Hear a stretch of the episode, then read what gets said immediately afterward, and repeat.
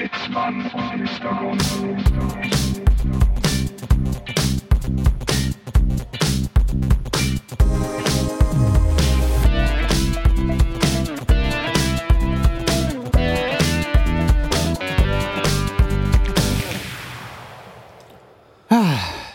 Herzlichen Glückwunsch. Herzlichen Sonntag, würde ich sagen. Und alles Gute nachträglich. Ja, dir auch. Danke. Es ist Es- wirklich, da, danke. Also, ja, wollte gerade sagen, ähm, erstmal, wir müssen ja erstmal den Feiertag äh, kundtun, der war. Richtig. Wir befinden uns heute kalendarisch am 16. Mai 2021. Es ist ein Sonntag, ähm, der Sonntag nach Männertag, Ja. sozusagen nach Vatertag, Christi Himmelfahrt. Äh, wie gibt's noch irgendeinen Name? Ähm, Masculine Day. Männerkampftag. Richtig, genau. Ähm, Tag der, der globalen Männerschaft. Ja, es ist, äh, es ist jetzt der Sonntag. Wir haben diesen Tag geschafft. Ähm, es ist wieder Zeit für unseren Auftritt auf der ja, akustischen Kleinkunstbühne der guten Laune. Und wenn man das Wetter so sieht, kann man einfach äh, jetzt an unserer Stelle vielleicht so ein bisschen die Augen zumachen, weil dann klingt nämlich der Regen wie Applaus. Wie war das eigentlich äh, bei dir früher? Ich erinnere mich noch dran zu Schulzeiten. Ähm, am, am Mittwoch vor äh, Herrentag. Ich, apropos Männer und Starks, ich krieg die Flasche nicht auf. Das ist echt ärgerlich. Das ist Vielleicht müssen wir mal die, die Frauen ranholen. Ja. Wird das noch? Ja, ich erzähle einfach weiter. Okay.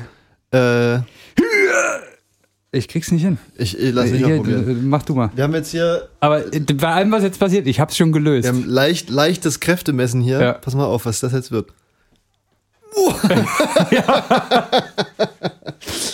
Oh, vielleicht, also liebe Grüße an dieser Stelle an, an, an unsere Freunde von äh, Kolle.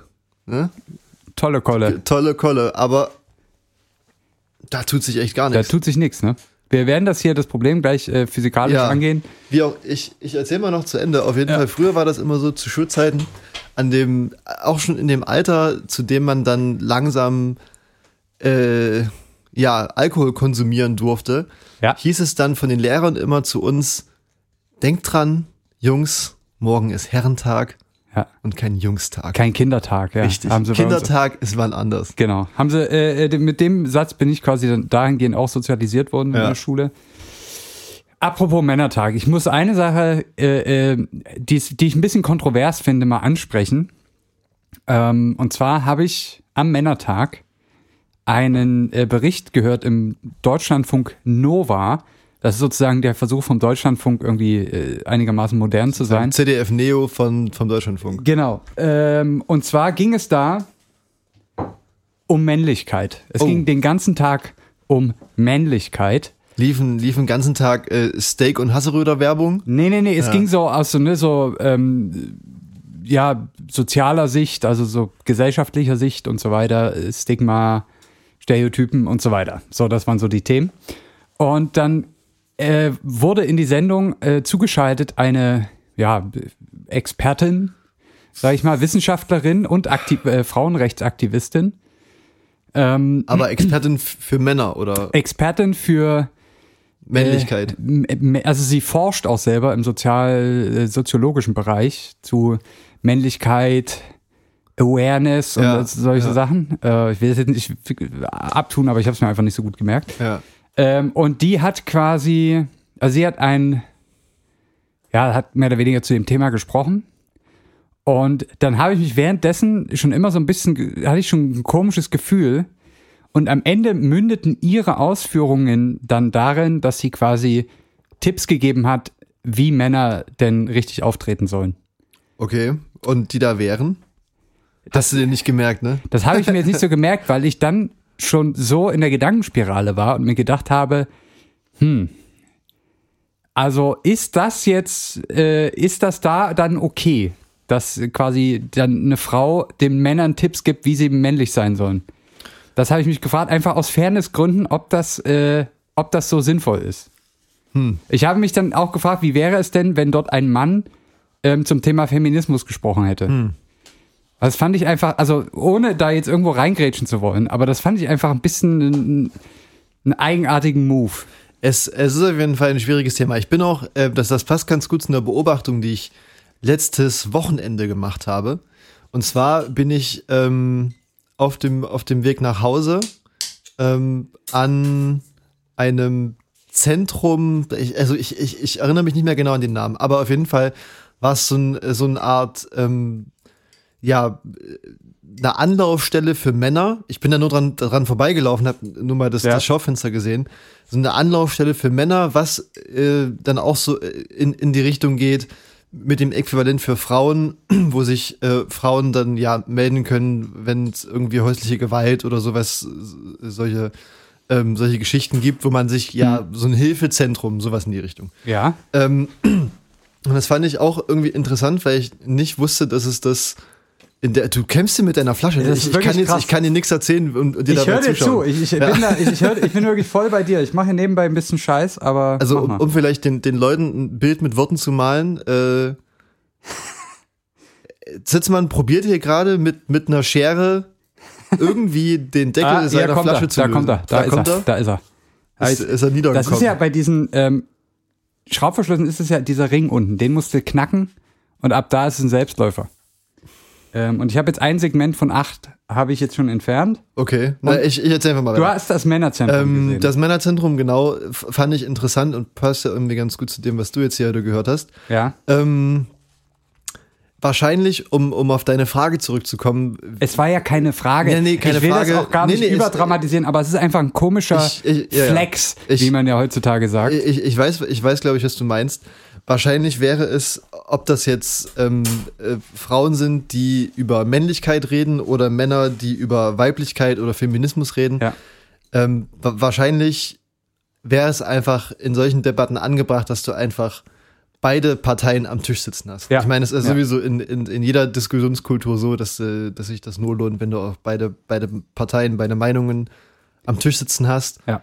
Ähm, weil natürlich, also das, das war ja auch bestimmt nicht so, aber wenn es so gewesen wäre, äh, hätte man in der Situation dann auch natürlich keine Deutungshoheit gehabt. Äh, Nee, und da fand ich eben diesen Ausgang mit äh, sozusagen den, den Tipps für Männern, äh, für Männer, fand ich dann irgendwie drüber. Also das was, was waren denn da, äh, Ja, also wie man, ne, dass man sozusagen, ähm,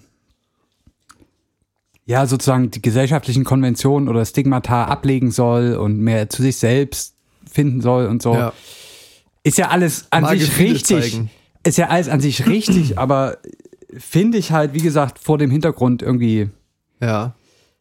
Gut, es ist natürlich, äh, in dem Fall ist sie dann äh, da ja auch eine, eine Wissenschaftlerin, die sich, die auf dem Gebiet Wissenschaft macht, äh, wodurch sie natürlich nochmal eine, eine andere Legitimation hat, als wenn man jetzt, sag ich mal, auf der Straße ähm, äh, z- 20 Leute befragt, was sagen sie zu Männlichkeit in der Gesellschaft. wir haben 100 Leute gefragt. Ja. Ja, aber also das ist halt auch ein Thema, wo ich finde, ähm, wo man wissenschaftlich auch sehr vorsichtig sein muss, wenn nämlich, wenn jemand Aktivist ist und quasi eigentlich wissenschaftlich an dem Thema forscht. ja. Finde ich auch eine, eine einfach, ich sage nicht, dass sie es schlecht macht, Ja. aber das ist auch eine, Ja. eine gefähr also kann eine gefährliche Kombination sein. Also man- weil das ja schon so einen gewissen Bias dann mit sich bringt. Ja, gebe, also da, da, da muss ich dir, da muss ich dir auf jeden Fall recht geben. Und ähm, ich, ich weiß nicht, wie das, also ich schätze mal, dass das auf, auf deinem Fachgebiet vermutlich eher Irrelevant ist. irrelevant ist. Ähm, aber ich kann dir da aus Erfahrung sagen, auf, auf meinem Fachgebiet ja. ist da der, der Aktivismus oder die Ideologie auf jeden Fall doch stärker mit, mit vertreten, als sie es wahrscheinlich sein sollte Ja. was man da auch oft in Diskussionen merkt, die dann eigentlich eher fachlicher Natur sind, aber die dann halt auch natürlich schnell vom, vom, vom ideologischen geprägt sind, was auf jeden Fall, oh, herzlichen Glückwunsch übrigens. Ich habe die Flasche Er auch. hat's geschafft. Ähm, Wahrscheinlich liegt jetzt Metall drin, Ja. aber das ist okay. ähm, ja, da- das macht es natürlich schwierig, weil so kann dann natürlich keine wissenschaftliche Debatte irgendwie entstehen. Das stimmt. Ähm, wollte ich nur mal angemerkt haben, kann sie ja jeder seine eigene Meinung zu haben. Ich fand es ein bisschen, naja, nicht daneben, aber das ist ja genau das, was wir, und wir bezeichnen uns ja beide irgendwie als aufgeklärte Menschen, die auch sich für Frauenrechte stark machen und Gleichberechtigung. Man, man denkt manchmal, das wäre nicht der Fall, dass wir aufgeklärt sind, aber äh, ja, aber selbst mir kommt das einfach ein bisschen komisch vor und da will ich niemandem was Böses, aber das finde ich dann einfach auch keinen so richtig fairen Move, Hm. sagen wir es mal so. Naja, äh, Männertag, gibt's sonst noch was? Ähm, Regen, Was ich- was ich heute- wenig Bollerwägen. ich wollte gerade sagen, das, das habe ich heute nicht vermisst, ähm, dass heute keine Da, Horden damit hast du jetzt gerade den Vorhang, Typen- du hast gerade die vierte Wand durchbrochen. Ja, zum ich weiß, Publikum. habe ich vorhin auch schon aus Versehen gemacht. Wir, wir, wir nehmen am Männertag auf. Richtig. ist Männertagabend. Wir haben uns hier männlich, haben uns beide mit dem Bollerwagen heute auf die Elbwiesen gesetzt, mit dem mobilen Mikrofon. Richtig. Und äh, haben jetzt gerade einen Kasten Bier schon getrunken und dachten uns, geil, lass mal noch einen Podcast machen. Bester Zeitpunkt zum Aufnehmen, Ähm, ja. Muss ich sagen, im Vergleich zu letztem Jahr, wenn du dich noch dran erinnerst, war hier auch im, im, im, lokalen Umfeld in der Dresdner Neustadt auch zu viel los, eigentlich, Ja, dafür, dass es die Umstände nicht so wirklich zugelassen hätten. Und auch schon das Jahr davor und das Jahr davor, das war irgendwie alles immer relativ ungeil. Vor allem, weil sich dann auch gerade hier dann die ganzen Männertags-Assi-Touren Sauftouristen. äh, gesammelt haben und das war Ja. wirklich, also ich, ich weiß gar nicht, ob das, das war glaube ich letztes Jahr, da sind wir dann auch irgendwie nachmittags, wollten wir nochmal in den Park gehen, es war nicht so wie dieses Jahr, es war nämlich gutes Wetter Ja. und wir waren da auch mit ein paar Mädels, Frauen unterwegs Ja. und die Blicke und Sprüche, ähm, die da gefallen sind, das war, war auf jeden Fall unfassbar unangenehm. Ja. Das habe ich ich gar nicht vermisst. Das Also, ist ja so eins der Sachen, da kann man sich an Männertag drauf verlassen, ja. dass ähm, die Stereotypen, die versucht werden abzubauen über Männer, die werden einmal im Jahr nochmal so ein bisschen befeuert. Das wird man ja auch nochmal noch mal machen dürfen. Richtig. man wird ja also, nochmal äh, sturzbetrunken seinen, seinen Penis zeigen. Männer, Männer befinden sich äh, 300 äh, äh, Tage im Jahr im, im Korsett der Gesellschaft. Richtig. Im, Im Korsett der nicht toxischen Männlichkeit. Genau. Da darf man das doch wohl mal an Eben, einem ein, Tag ein mal einziger Tag ein bisschen, also Ja. ein bisschen über die Stränge schlagen. Eben. Das muss man jedem mal zugestehen. Ja, Männertag, ich würde es abhaken, bevor es kompliziert wird. Ja. Wir haben das bisher, mein heikles Thema, gut solide durchgewuppt, ohne groß, sag ich mal, hängen zu bleiben, ohne, Ja. ohne anzuecken. Es ist, also wenn wir das jetzt hier zum Hauptthema gemacht hätten, wäre es auf jeden Fall schwierig geworden. Auf jeden Fall, Und deswegen- Ich, ich bin auch der Meinung, dass wir wieder, dass wir einen Weg gefunden hätten, um am Ende über Samenbänke zu sprechen und uns über das ganze Thema einfach nur lustig zu machen. Ja. Von daher ist vielleicht ganz okay, dass wir es nicht gemacht haben. Ja, wir machen es nicht. Wir ich erkläre das Thema hiermit für beendet. Richtig. Ja, wir haben jetzt nicht, leider nicht so einen Hammer-Sound, wo ich das irgendwie. Hammer-Sound? So, so, also so ein Ähm, ab, abgestempelt. Sozusagen. diese Woche, was ist noch passiert? Ähm, der, der Bitcoin. Wir Bitcoin. müssen über Bitcoin sprechen. ja. Ähm, ich weiß nicht, hast du schon mal Bitcoins gekauft? Nein. Habe ich nicht. Ich auch nicht. Siehst du? Finde ich kompletten Schwachsinn. Aber ähm, ich, die, der Hintergrund ist, dass Tesla vor einigen Wochen beziehungsweise wenigen Monaten mit ins Bitcoin-Geschäft eingestiegen ist. Natürlich äh, alles gefördert durch den Messias Elon Musk. Ähm, äh, diese hat da Tesla sozusagen einen sehr großen ähm, Anteil an Dollar in Bitcoin investiert und dann auch zugelassen, dass man Teslas mit Bitcoins kaufen kann. Ja. Ähm, jetzt hat sich Tesla da zurückgezogen, weil wegen des ähm, zu hohen Energieverbrauchs des Bitcoin-Minings. Klingt für mich ein bisschen vorgeschoben. Ich denke, die haben einfach nur eingesehen, dass es vielleicht doch keine so gute Idee war. Ähm, Naja, man muss ja sagen, dass auch davor, also der, Bitcoin war ja schon immer auf mysteriöse Weise an die Erfolge und Misserfolge von Elon Musks Unternehmungen gekoppelt. ähm, verkackter äh, SpaceX-Start oder Landung, das Ding geht in den Keller. Also Ja. da, da ist ja schon irgendwie eine, eine bizarre Korrelation vorhanden immer.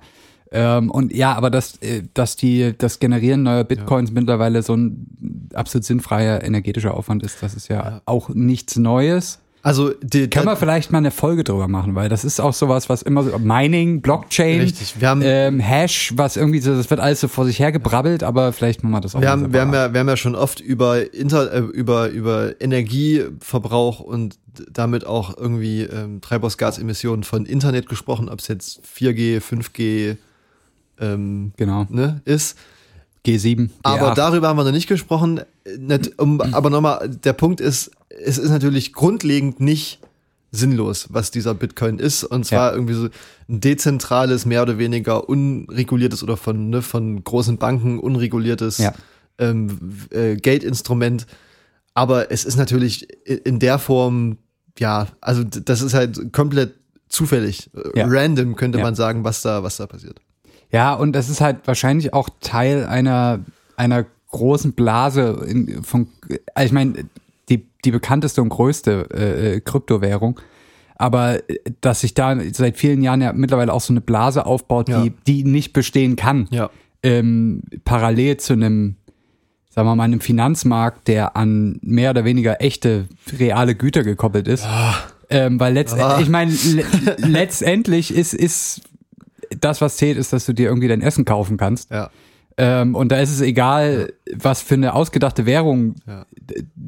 du jetzt hast. Am Ende musst du in den Supermarkt gehen können und dir was zu essen kaufen. Richtig. Das Und, und das ist halt so diese, da, da baut sich was parallel auf, was ich, wo sich sicherlich viele Leute auch gute Gedanken machen.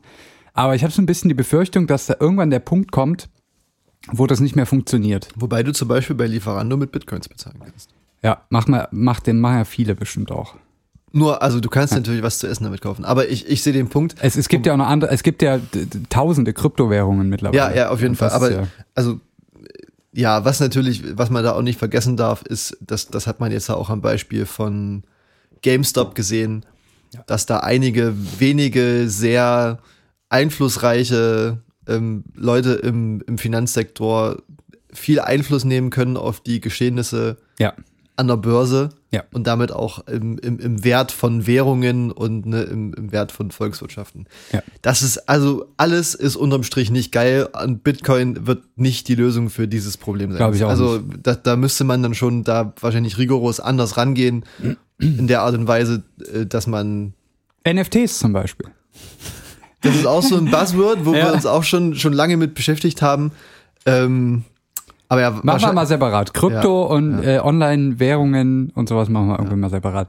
Heute, ich, ich hack jetzt hier mal hart rein. Okay, von mir aus, ja. weil, weil ähm, wir müssen ein bisschen was schaffen heute. Ich, ich hätte heute sonst auch noch eine halbe Stunde über, über irgendwie Geld und sowas gesprochen, wäre auch okay gewesen. Lass mal, aber lass doch mal eine separate Geldfolge machen, wo wir uns da vertiefen. Ich habe Okay. heute, wir müssen heute uns nicht vertiefen, wir müssen nämlich heute ganz weit raus.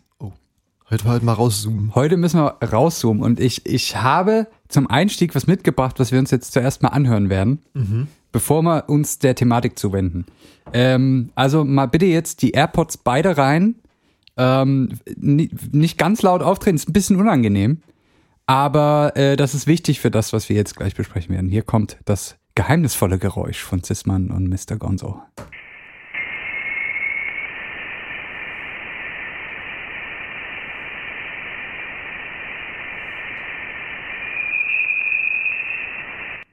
Das war's auch schon. War, war, das, war das Scratch? Ähm, das klang erstmal wie irgendein Soundeffekt aus einem Horrorfilm oder Ja.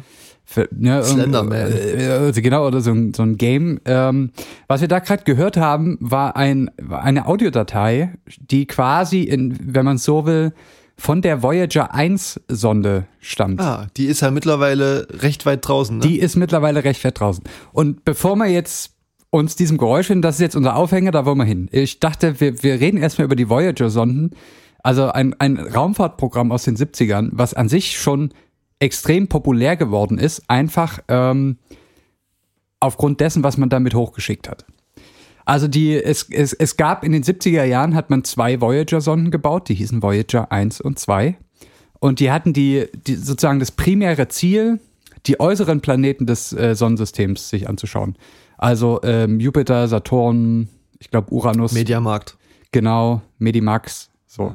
Ähm, und deren Monde. Ähm, Man hat die quasi gebaut, ähm, auf Kurs gesetzt und sind die bis rausgeflogen und haben dann dort ähm, Fotos gemacht, auch unterwegs schon äh, Aufnahmen gemacht, äh, die Atmosphäre untersucht, die Zusammensetzung und so weiter, sich die, so, so gut es ging, die Geologie angeschaut.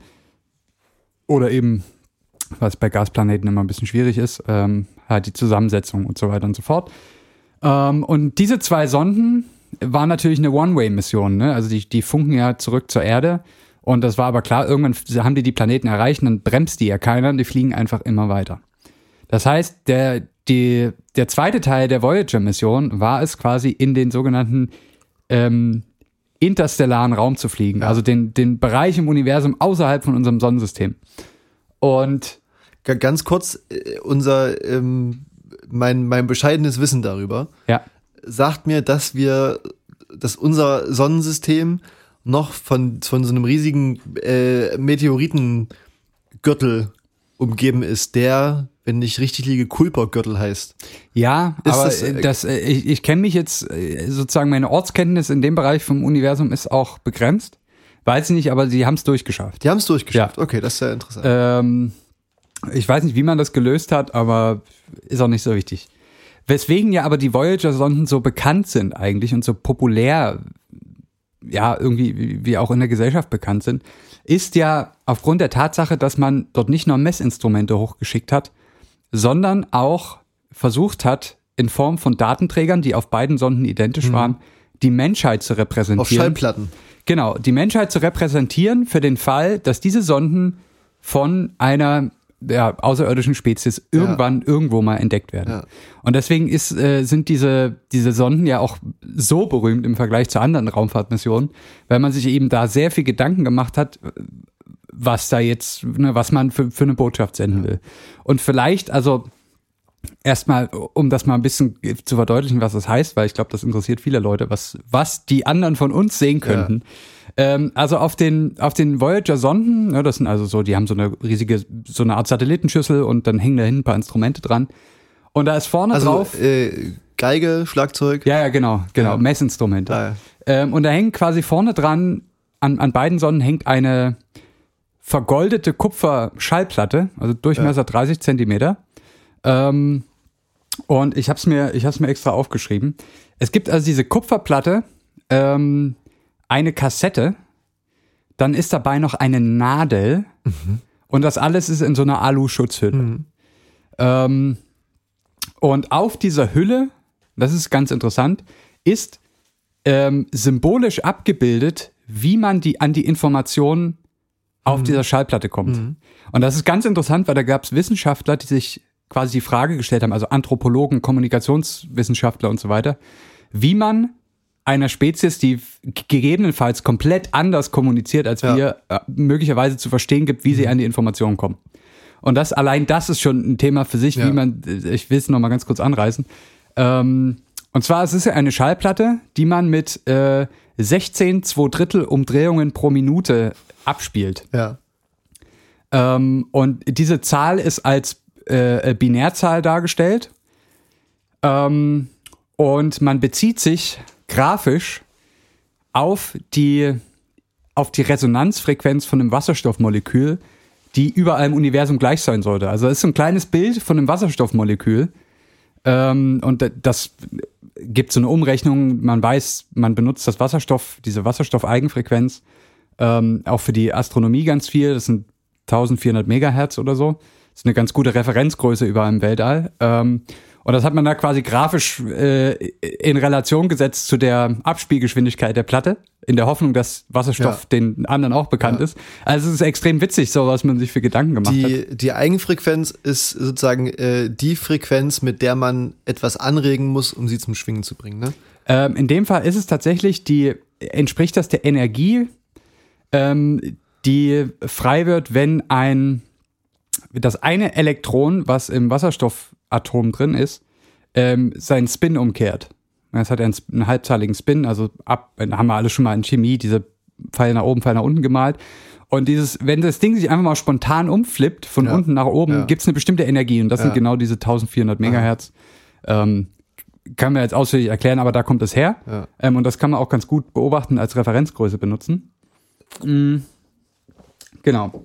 So hat man das dargestellt.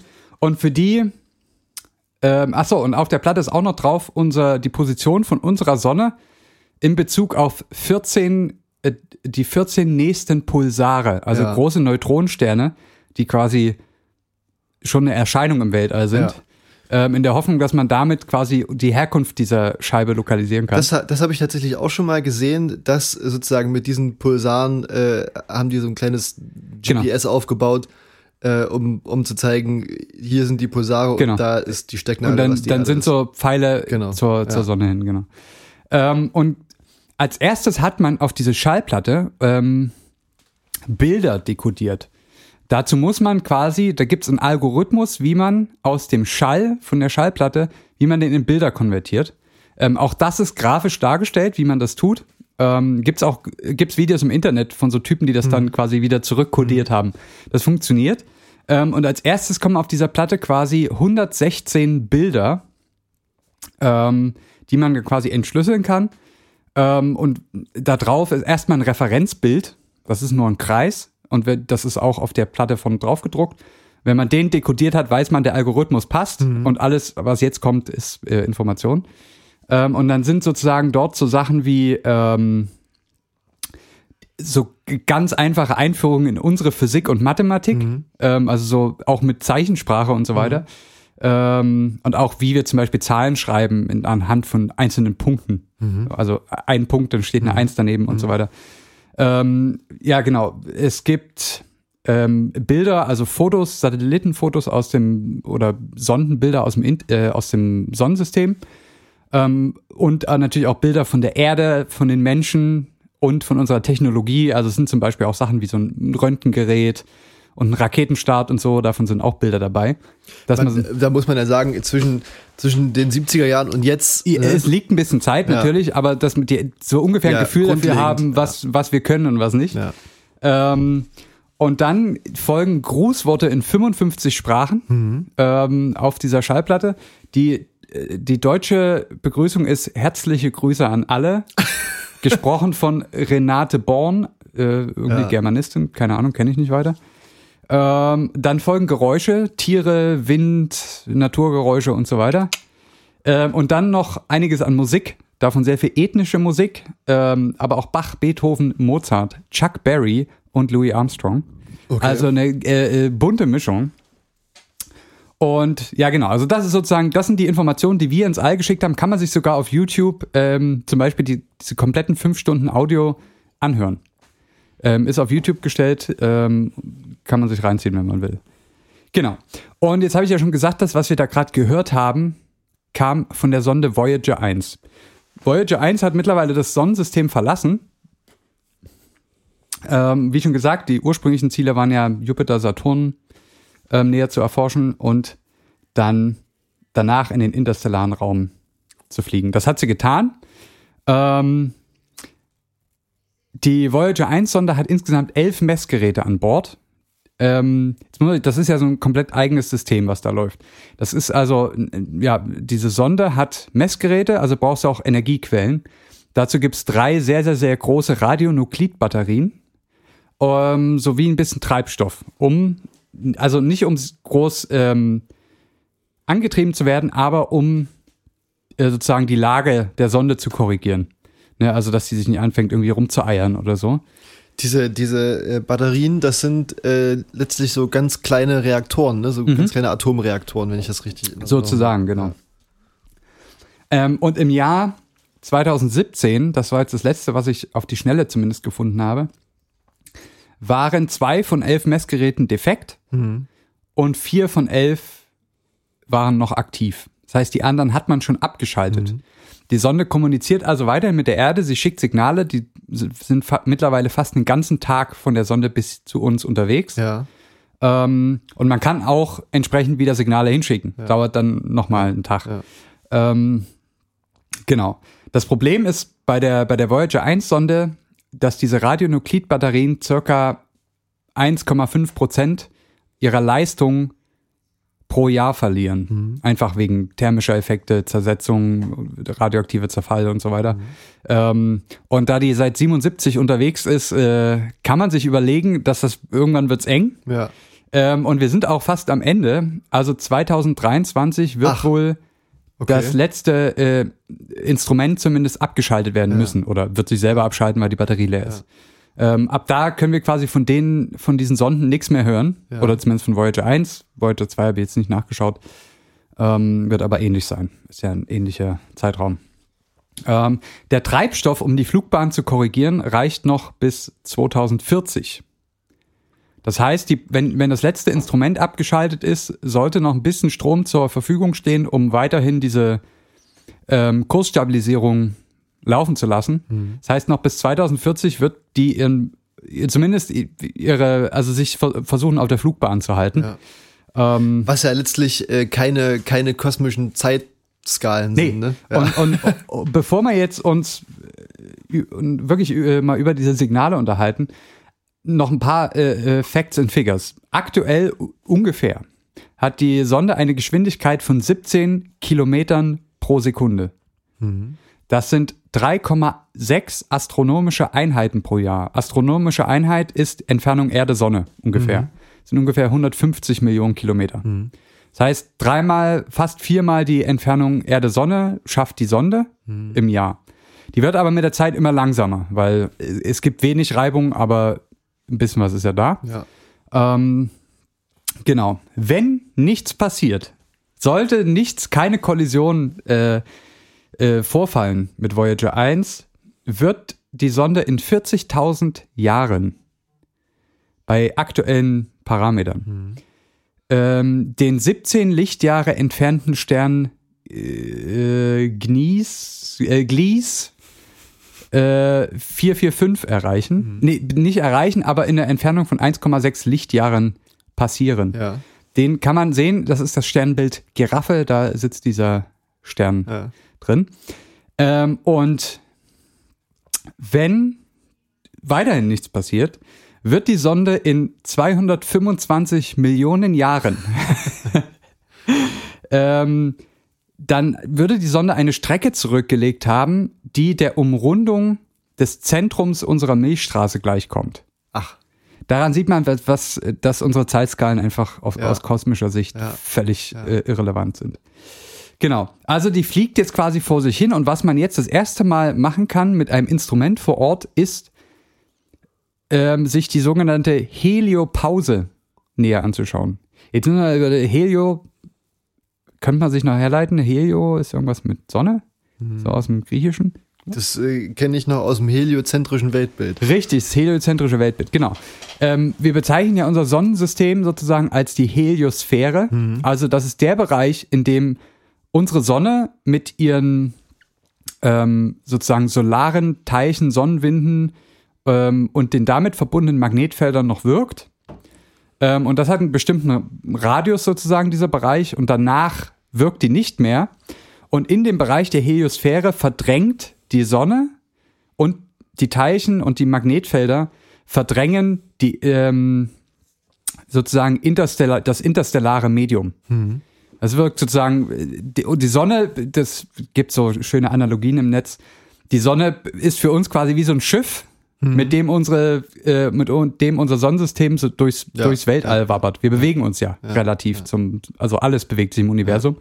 Das heißt, wir sitzen alle in einem Schiff, das aufgebaut ist von dem Einfluss unserer Sonne. So, und das ist sozusagen unser, unser sicherer, sichere Kapsel und außenrum ist das interstellare Medium. Und das haben wir jetzt erstmals mit diesen Sonden erreicht und können von da quasi, ja, können dort aktiv Sachen messen. Ähm, und genau, deswegen nennt man das außerhalb die Heliopause. Und das äh, im Inneren ist die Heliosphäre, also im Bereich der Sonne. Genau, und damit man mal eine Vorstellung hat, der Radius der, der Heliosphäre ist ungefähr 120 mal der Abstand Erde-Sonne. Also 120 mal 150 Millionen Kilometer oder auch 120 astronomische Einheiten. Passt das ja, dass die jetzt ungefähr da dran vorbei ist, ne? Ja, ist schon, ist schon ein paar Jahre jetzt Ja. her, aber mh. so. Jetzt sind wir erstmal auf dem Stand, die sind jetzt also draußen und jetzt, auch jetzt immer noch schickt die ja Signale von dem, was sie, was sie da misst.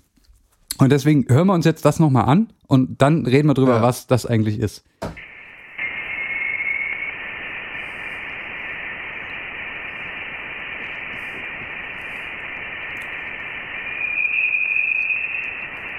Also man hört auf jeden Fall viel Rauschen. Man hört viel Rauschen und man hört zwei Pfeiftöne. Ja. Ein re- gleich am Anfang. Pfeift jemand Labaloma wahrscheinlich. Wahrscheinlich. Und einen am Ende. Und der am Ende ist höher. Ne? Also es ist ja also und da hinten ist wird's ja, ne? Irgendwie, irgendwas Hm. ja, ist ja, da anders zwischen den zwei Tönen.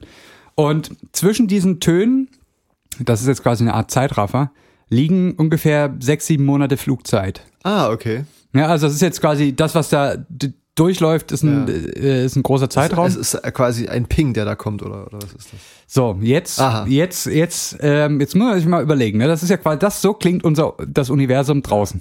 Das ist ja, das ist ja, so hören wir das Universum draußen. Jetzt können wir uns ja mal überlegen, kann denn das Universum klingen? Ich wollte gerade sagen, eigentlich, das ist ja immer so ähm, äh, der große Irrglaube, dass in, in Weltraumfilmen Explosionen Lärm machen können. Ja. Können sie ja eigentlich nicht, weil dort, wo keine Atmosphäre ist, gibt es auch keinen Schall. Richtig, ne? Schall ist ja sozusagen, ähm, sind ja Druckwellen, also Druckwellen in dem Medium, was uns umgibt, bei uns das Luft. Ähm, oh, Entschuldigung. Das war auch eine Druckwelle aus, meinem, aus meiner Speiseröhre. Ähm, genau, und da wird die Luft quasi verdichtet und entspannt, sozusagen als Funktion von Raum und Zeit. Klingt jetzt ein bisschen hochtrabend, aber ähm, aber wir brauchen ein Medium, was wir verdichten und entspannen können, also ein Gas, um Schall zu vermitteln. Ja, es kann auch eine Flüssigkeit Es kann sein. auch eine Flüssigkeit sein, es kann sogar ein Festkörper sein. Ja. Den kann ich auch an manchen Stellen zusammendrücken und dann wieder entspannen, also den Abstand der Ja. Teilchen vergrößern. Ähm, aber jetzt haben wir hm, Universum, gerade interstellarer Raum, haben wir Teilchendichten von, sagen wir mal so roundabout, je nachdem, wo man ist, kann auch mal mehr sein, aber so 10 bis zu 10 hoch minus 4 Teilchen pro Kubikzentimeter. Also in einem, in einem Würfel einmal einmal ein Zentimeter sind 0,0001 Teilchen. Das ist sehr wenig. Ja. Das ist extrem wenig und das reicht nicht aus, um irgendwie Krach zu machen im All. Das heißt, von der Idee, dass man das wirklich hört, muss man sich eigentlich schon relativ schnell verabschieden, bevor jetzt hier Irrglaube aufkommt. Ähm, das, was wir da hören, ist kein Schall. Ähm, das, was wir da hören, und jetzt kommt, wir haben uns neulich tatsächlich, wir beide drüber unterhalten. Ich habe mal eine Vorlesung besucht, die ich selber schwarze Magie genannt habe. Da ging es um Plasmaphysik. Und genau das brauche ich heute, um das Plasma. zu erklären. Ja, das, was man da hört, sind sogenannte Plasmawellen. So. Aber Das war Zitzmann, ja. Mr. Gonzo. Äh, viel Spaß. Bis nächste bei Woche. Bis nächste Woche. Tschüss. Ähm, aber Plasma äh, besteht da auch aus Teilchen. Ein Plasma besteht aus Teilchen. Ja. Vielleicht, wir müssen die Leute abholen. Also ein Plasma, denkt man jetzt irgendwie so an Sci-Fi-Filme und so weiter. Man kennt Blutplasma. Plasmaantriebe. Ja, genau, so, ein- so ein Scheiß. Ähm, Plasma ist, wird ja oftmals auch so als der vierte Aggregatzustand Mhm. verkauft. Kann man im Winter schön sehen, wenn man mit dem Zug fährt. Genau. Plasma sind, sieht man zum Beispiel beim Schweißen oder wenn irgendwo ein Blitz ist oder so. Eine Flamme ist ein Plasma, also Feuer. Ähm, alles. Vielleicht, vielleicht ähm, d- um sich das besser vorzustellen, äh, um ein Plasma zu erzeugen, überspringst du sozusagen einen Aggregatzustand, ne? Wie war das? Ja, so habe ich mir da tatsächlich noch nie Gedanken drüber gemacht. Wenn du, also das sozusagen dann, um, um bei diesem Beispiel bei, bei der Bahn zu bleiben, so erkläre ich mir das irgendwie immer. Du hast sozusagen die, die zugefrorene Oberleitung Mhm. und dann fährt ja der Zug lang und dadurch, dass sozusagen Kontakt, Stromabnehmer vom Zug und Oberleitung, hast du halt so einen hohen Strom dadurch, wodurch das, das, das Eis, ne, das gefrorene Wasser Ach so, in, nee, in nee, so kurzer ist, Zeit so viel oder dann, dann habe ich es komplett äh, sozusagen falsch verstanden. Das dann ist musst die du Luft. uns jetzt mal abholen. Also das, was da leuchtet, ist die Luft. Also das ist wirklich ionisierte Luft oder Und- also Stickstoff. ja, weitestgehend. aber wie, wie passiert das denn? Dann, dann ist Also mein, genau, wir müssen jetzt mal Kenntnis wir- Ende. für, für die Hörer. Ein Plasma ist quasi ein, kriegt man am besten hin, wenn man ein Gas nimmt, irgendeins. Wir nehmen jetzt zum Beispiel mal Stickstoff, weil das ist ganz viel in unserer Atmosphäre. Und Stickstoff ähm, liegt meistens sogar molekular vor, N2.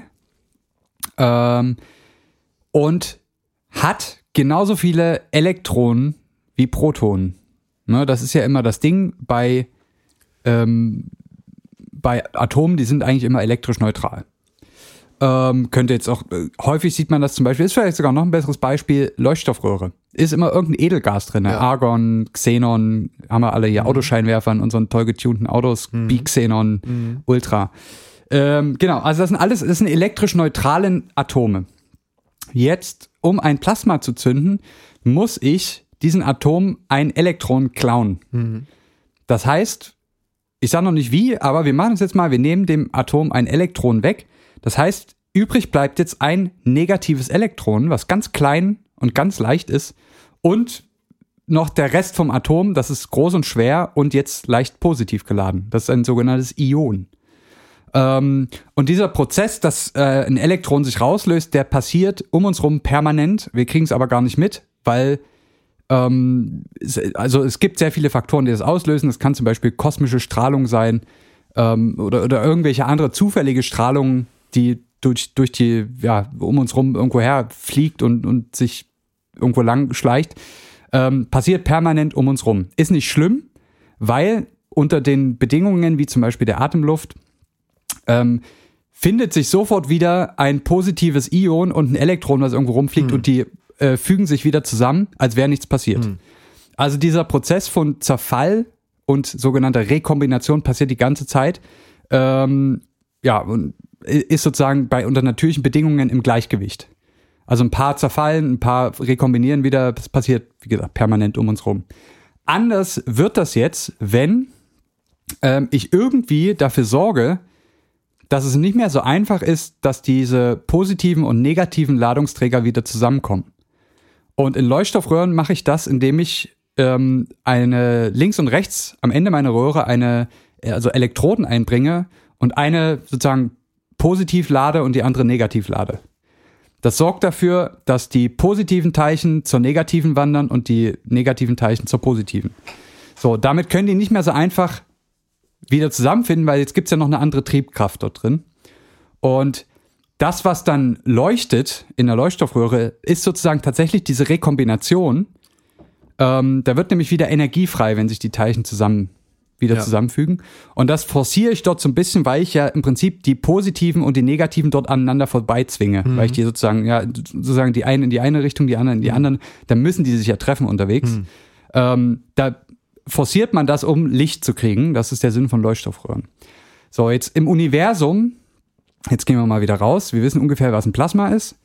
Ähm, hat man ja auch ein bisschen Gas und Staub, fliegt da ja da alles rum. Und man hat aber auch sehr viel kosmische Strahlung oder Strahlung von irgendwelchen äh, Himmelskörpern und so weiter.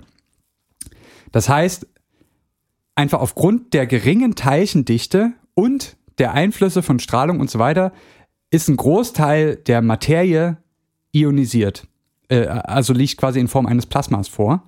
Und aufgrund der geringen Dichte ist es gar nicht so leicht, dass sich dort wieder zwei komplementäre Ja. Partner zusammenfinden. Macht Sinn. Das heißt, im interstellaren Raum ist tatsächlich das meiste Plasma. Das ist sehr dünn, weil es ist ja nicht viel, aber es ist höchstwahrscheinlich, die meisten Teilchen dort sind irgendwie entweder ionisiert oder halt negative Ladungsträger. Deswegen haben wir im interstellaren Raum viel Plasma. Und wenn wir jetzt gesagt haben, okay, wir haben ja was gehört, Schall braucht ein Medium. Das Medium, was wir da draußen haben, ist ein Plasma. Ein sehr dünnes Plasma. Ist ein sehr dünnes Plasma, aber es ist das einzige Medium, was wir haben. Und so ein Plasma, wenn ich das jetzt, nur sagen wir mal, ich spreche mit meinem Plasma, also ich führe sozusagen Schallwellen ähm, in, in ein Plasma, sind das dort die einzigen Bausteine, die anfangen können zu schwingen. Und in, be- bei, für bestimmte Frequenzen funktioniert das sogar. Also dann ist das, wenn man das so langsam macht, dann passiert das auch wirklich. Dann ist das dem Plasma egal. Aber das Plasma hat auch eigene Frequenzen, äh, mit denen sozusagen diese Teilchen dort drin schwingen können. Die sind sehr groß, also sehr hoch. Man spricht dann typischerweise von der Ionenplasmafrequenz. Das ist also die Frequenz, mit der die Ionen, also die großen schweren Dinger in einem Plasma schwingen. Und das ist typischerweise sehr träge, weil das sind ja große und schwere ähm, Dinger. Dinger.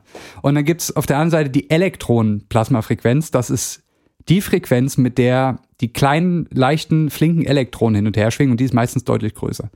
Und da gibt's verschiedene Überlagerungen von beiden, ähm, also verschiedene Arten, wie diese mit, miteinander wechselwirken. Aber letztendlich ähm, ist es sozusagen eine Schwingung in diesem ähm, ja, ionisierten Gas, was wir da sozusagen hören. Und das, was wir jetzt hier gerade äh, in akustischer Version gehört haben, sind eben Signale, sind eigentlich elektrische Signale, die man aufgesammelt hat, also hochfrequente elektrische Signale, die man jetzt nur mit Hilfe von Computern und Rechentechnik quasi in akustische Signale umgewandelt hat. Aber also, ne, weil die normalerweise auch höhere Frequenzen haben, die wir gar nicht mehr hören können. Aber das hat man jetzt quasi alles einfach ein bisschen nach unten konvertiert und hat quasi Geräusche aus dem interstellaren Raum Man hat dem, errechnet. dem Plasma zugehört. Man hat dem Plasma zugehört. Und also das ist für die Wissenschaft sehr interessant, weil diese Frequenzen, von denen ich gesprochen habe, von den positiven Ladungsträgern und negativen in diesem komischen Plasmazustand, die hängen stark davon ab, wie dicht das Plasma ist. Ne? Also ähm, je mehr Teilchen ich habe, desto, ähm, jetzt muss ich kurz überlegen, das ist, die Teilchenzahl geht oben rein. Je mehr Teilchen ich habe, desto höher wird meist die Plasmafrequenz. Ähm, und wir haben ja gehört, der Ton, wir haben ja zwei Töne gehört in der Aufnahme. Nämlich einmal ähm, Den tiefen. ein zu, am Anfang, ich mach's nochmal. Am Anfang kommt ein tiefer und dann ein hoher. Wir hören nochmal hin. Tief.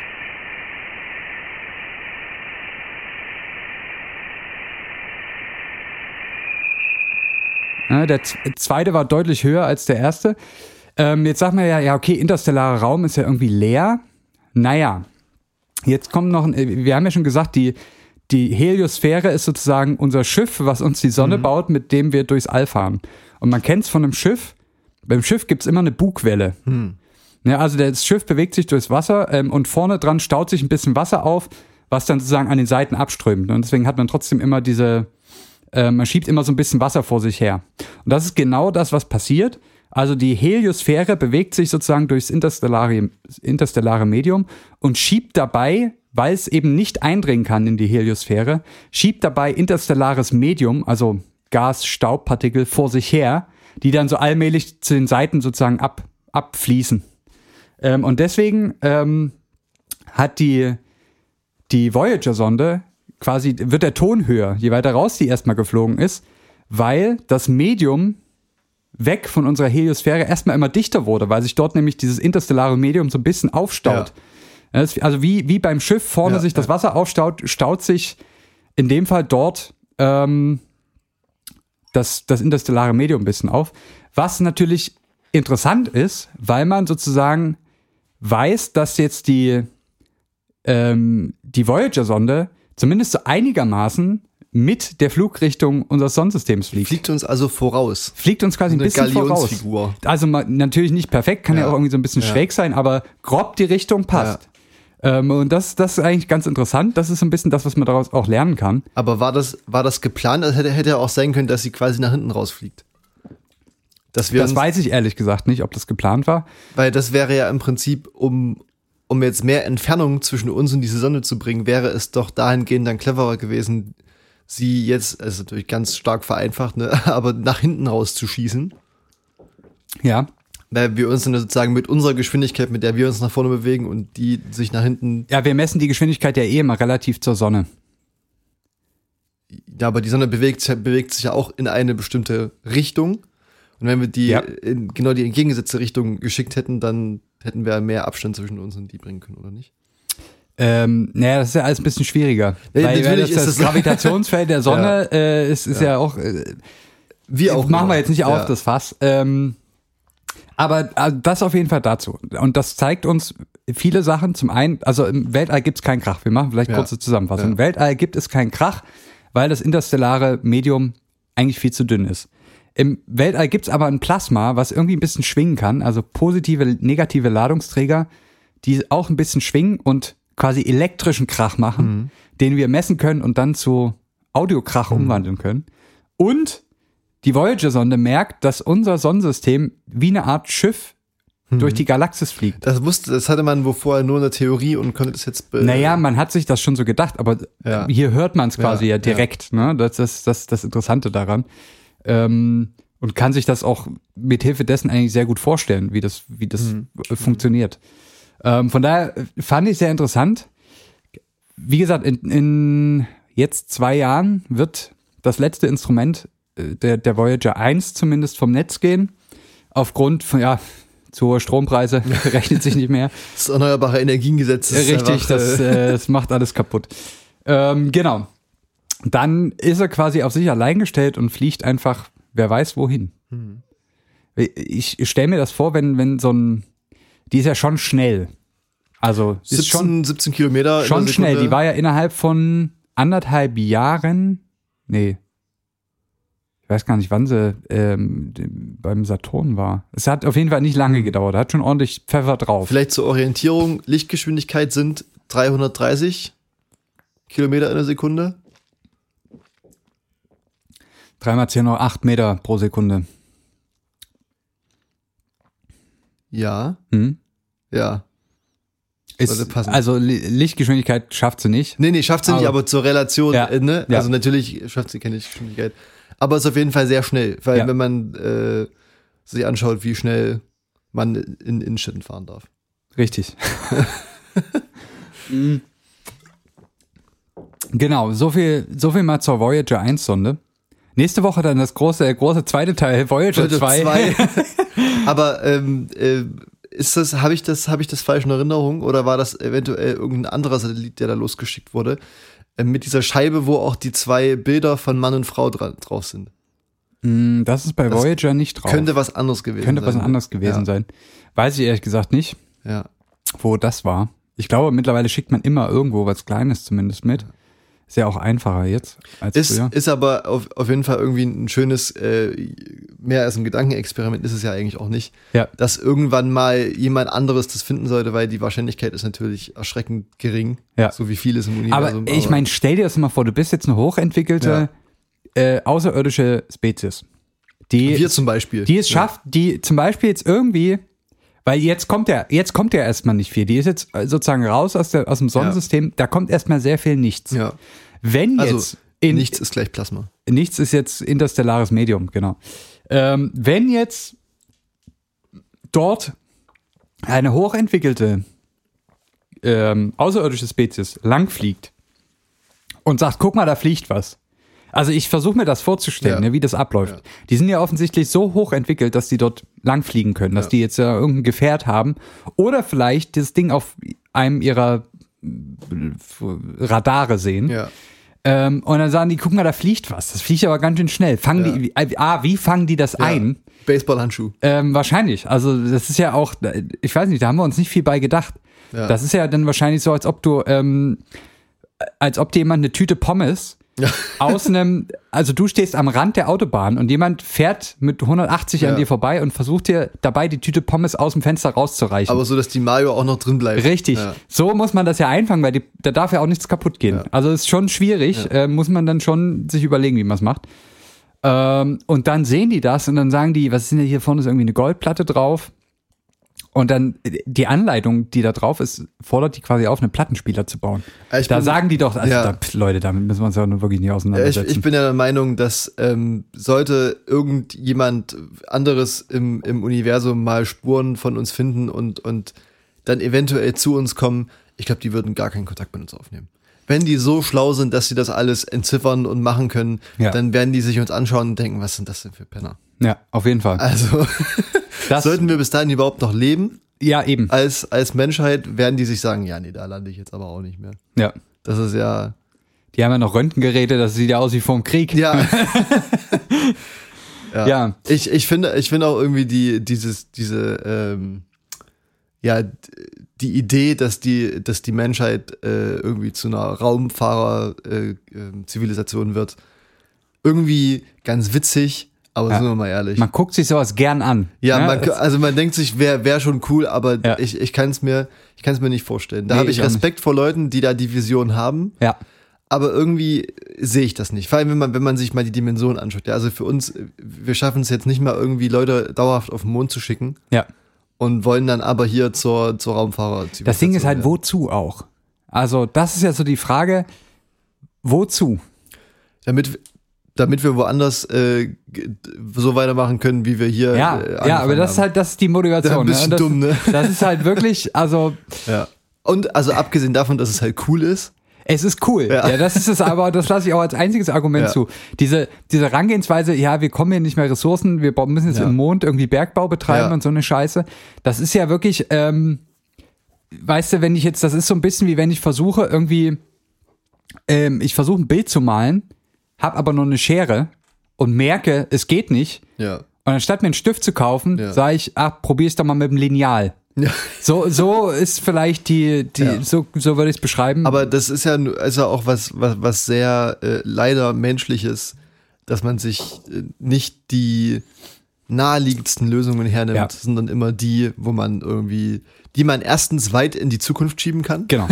Was ja auch interessant ist, ähm, ist ja mittlerweile am ähm, Bundesverfassungsgericht hat ja Fridays for Future jetzt ähm, äh, eine Klage eingereicht bezüglich des Klimaschutzgesetzes. Das ne? äh, ist tatsächlich schon durch. ist schon durch. Das äh, kam, glaube ich, vor ein oder zwei Wochen, dass, ähm, richtig, das, das Klimaschutzgesetz, was letztes oder vor zwei Jahren von der Bundesregierung verabschiedet wurde, Ja. nicht verfassungskonform ist. Und das Ja. da wurde, sogar schon nachgearbeitet. Was ja ähm, ein interessanter Ansatz erstmalig ist, weil quasi für die Zukunft geklagt wurde. Ja.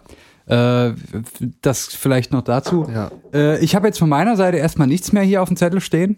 Ich weiß nicht, wollen wir, wollen wir den, das Ding hier ausklingen lassen und so langsam in den interstellaren Raum abdriften? Ich würde sagen, wir, wir gleiten langsam ins Schwarz.